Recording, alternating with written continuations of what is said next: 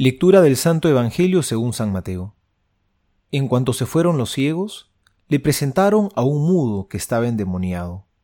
El demonio fue expulsado y el mudo comenzó a hablar. La multitud admirada comentaba, jamás se vio nada igual en Israel. Pero los fariseos decían, Él expulsa a los demonios por obra del príncipe de los demonios. Jesús recorría todas las ciudades y los pueblos enseñando en las sinagogas, proclamando la buena noticia del reino y curando todas las enfermedades y dolencias. Al ver a la multitud, tuvo compasión, porque estaban fatigados y abatidos, como ovejas que no tienen pastor. Entonces dijo a sus discípulos, La cosecha es abundante, pero los trabajadores son pocos. Rueguen al dueño de los sembrados que envíe trabajadores para la cosecha. Palabra del Señor, gloria a ti, Señor Jesús. Jesús era infatigable en su misión. Recorría aldeas y pueblos, curaba enfermos, hacía milagros. Parecía que las manos no le alcanzaban.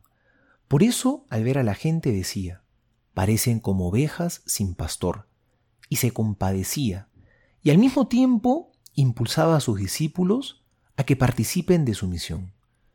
Pero hoy es interesante escuchar la primera recomendación que les da. No les dice trabajen o vayan y prediquen, sino les dice recen. Rueguen al Señor de la mies que envíe más obreros a su mies. No nos olvidemos de rezar en primer lugar.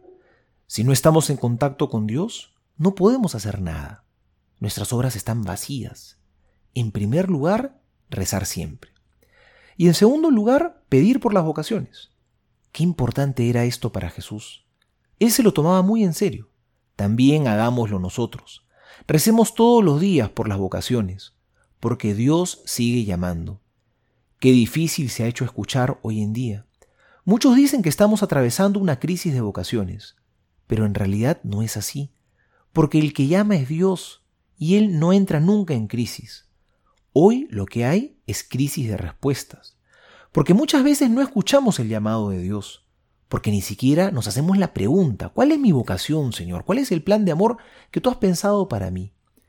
Y si llegamos a escuchar, a veces, qué difícil es darle ese sí generoso a Dios.